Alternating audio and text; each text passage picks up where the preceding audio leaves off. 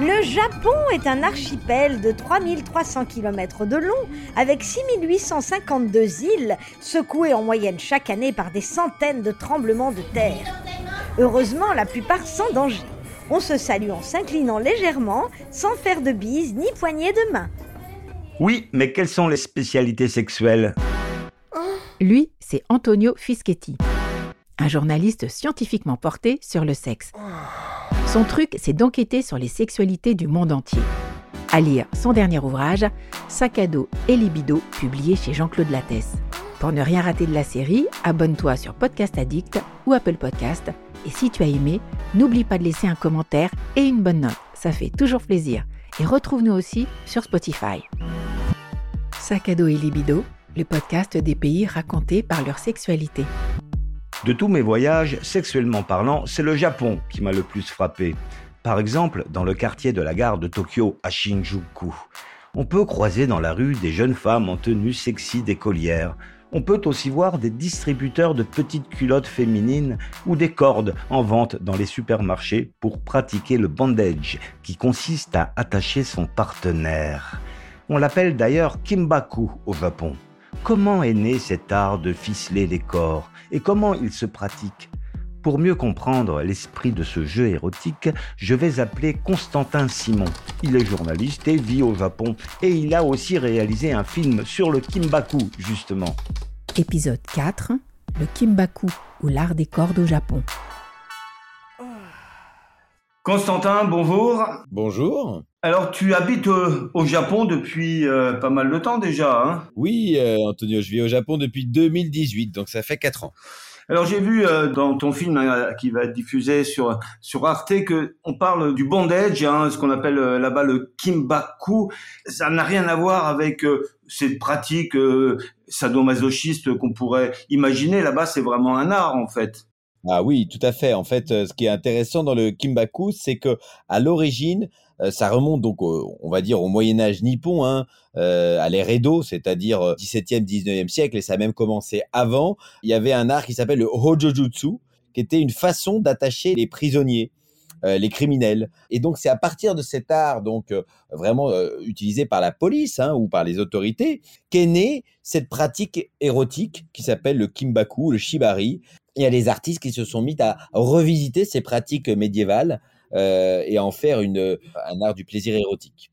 Oui, mais concrètement, où est-ce qu'on voit ça? C'est-à-dire, est-ce qu'il y a des clubs? Euh, Il faut, il y a des spectacles? Euh, Ou est-ce qu'on va s'acheter sa corde et puis on fait ça chez soi? Euh, Ah bah, il faut être, il faut connaître des gens. Mais il y a des séances de kimbaku dans des bars. Moi, j'ai assisté euh, à une séance de, de, kimbaku dans un bar, mais un, un, bar privé, si vous voulez. Et j'en ai assisté à une autre carrément dans un studio privé. Mais il faut connaître quelqu'un qui vous recommande, si vous voulez.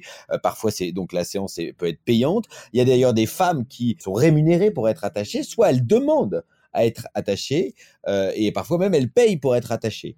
Oui, mais il n'y a pas forcément un acte sexuel, c'est-à-dire euh, c'est l'érotisme est dans le fait d'être attaché. Exactement, c'est-à-dire que la tension des cordes crée comme ça un plaisir érotique. Euh, il y a aussi euh, une relation finalement qui se crée entre celui qui attache et la personne qui est attachée. Faut quand même avoir confiance dans cette personne pour lui donner le pouvoir de vous attacher. Mais je peux vous dire qu'il y avait un certain plaisir euh, érotique et ça c'était indéniable. Il y avait des cris, il y avait des gémissements de, de, de, plaisir. Enfin voilà, c'était vraiment quelque chose d'érotique. Et tu parles aussi alors des distributeurs de petites culottes. Moi je suis allé au Japon, mais j'en ai pas vu. Enfin, j'ai pas cherché non plus énormément. Est-ce que c'est assez fréquent et tu en vois des distributeurs de petites culottes usagées?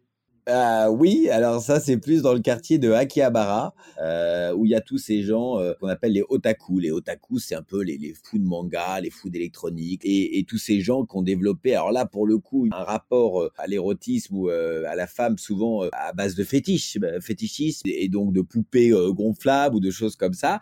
Et donc dans les sex shops d'Akihabara, hein, il y en a un peu partout dans Akihabara, eh bien vous avez ces distributeurs, c'est vraiment des comme des distributeurs de boissons euh, où vous mettez votre petite pièce et euh, une boule tombe et au sein de la boule, c'est carrément une culotte. Euh, alors elle est censée être usagée. Je la renifle là. Hein.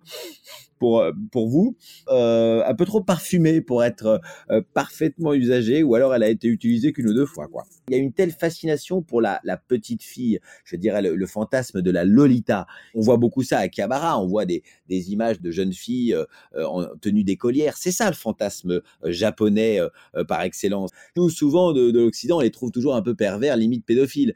Donc c'est ça qui vendent dans ces euh, distributeurs de petites culottes, c'est que ça a appartenu à une lycéenne moi, je pense que ça n'a pas vraiment appartenu à une et que c'est vendu comme tel. Mais c'est quand même étonnant qu'il y ait ce fantasme-là et que ce soit ça qui attire et qui vende à Akihabara. Oui, et ces filles, moi j'y suis allé à Tokyo, j'avais vu effectivement, c'est assez surprenant la première fois, ces filles en tenue d'écolière, mais elles ne sont pas forcément mineures, même d'ailleurs, elles se déguisent en, en écolière. Exactement, on se balade à Akihabara notamment euh, et on voit euh, plein de filles en, en infirmière, on appelle le syndrome de la Lolita, où il y a aussi les de café, où là vous avez carrément les serveuses qui sont euh, toutes habillées en, en servantes, quoi, un peu avec des froufrous, euh, mais euh, il y en a comme ça dans toutes les rues d'Akihabara. Elle distribue des flyers pour attirer le otaku, celui qui vient un peu rôder tous ces hommes seuls euh, passionnés de manga et, qui viennent un peu à Akihabara et qui vont finir dans un café où il se passera rien sexuellement. Hein. Alors il y a des versions sexuelles et on peut trouver de tout au Japon. Mais la plupart de ces jeunes filles qu'on voit, elles sont juste là pour attirer le client et elles sont déguisées parce que les Japonais adorent se déguiser. En fait, ils se sentent plus eux-mêmes, plus libres quand ils sont déguisés, alors que nous, on trouverait ces déguisements ridicules. Bon, un bah, sujet inépuisable, hein, la sexualité en Asie. On aura l'occasion d'en reparler une autre fois. Merci Constantin, bonne journée. Eh ben merci Antonio, merci de, de contribuer à cette découverte mondiale euh, de la sexualité. Il y a en effet c'est un, un beau sujet euh, très riche. Il y aurait tant d'autres choses à dire sur la sexualité au Japon. On pourrait parler des poupées de taille humaine et hyper réalistes que certains hommes considèrent comme de vraies compagnes ou des sex shops qui proposent des films pornographiques en réalité virtuelle avec des geishas plus vrais que nature. Mais pour avoir un aperçu de la sexualité japonaise, on peut aussi acheter une corde en quincaillerie. Ça coûtera moins cher qu'un billet pour Tokyo. Et merci à Constantin Simon, qui a aussi écrit un livre sur le Viagra de l'Himalaya, Yarshagumba, aux éditions Artaud. Et si tu veux continuer ce voyage dans les sexualités du monde entier, il y a le livre d'Antonio Fischetti, Sac à dos et libido, publié chez Jean-Claude Lattès, et ses chroniques dans le magazine voyageur AR. AR comme aller-retour. Pour ne rien rater de la série, abonne-toi sur Apple Podcast ou Castbox. Et si tu as aimé, merci de nous laisser un commentaire et une bonne note. Et retrouve-nous aussi sur Deezer. Dans le prochain épisode, on parlera de l'eau sacrée du Rwanda, à savoir comment déclencher l'éjaculation féminine.